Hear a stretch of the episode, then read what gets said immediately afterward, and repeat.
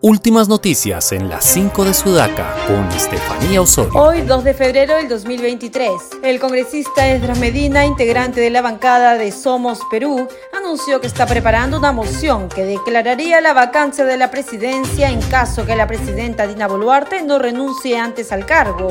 Si no tiene la capacidad de gobernar, entonces debemos vacarla, dijo. Desde ayer y por los próximos días, los peruanos podremos observar al cometa C2023-E3 que sobrevuela nuestros cielos luego de 50.000 años de haber atravesado la bóveda celeste por última vez.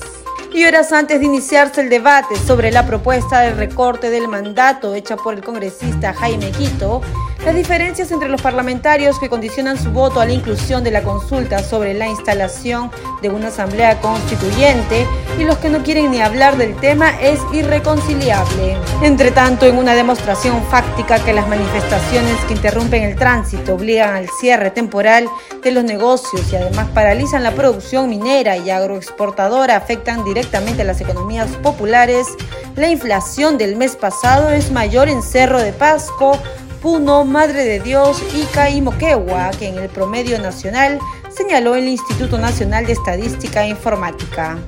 Y por último, el tenista Juan Pablo Varillas anunció esta mañana que no formará parte del equipo nacional que enfrentará en Lima e Irlanda a partir de este viernes los playoffs del Grupo Mundial de la Copa Davis. No participaré en esta serie para prepararme para la gira individual que se avecina, manifestó.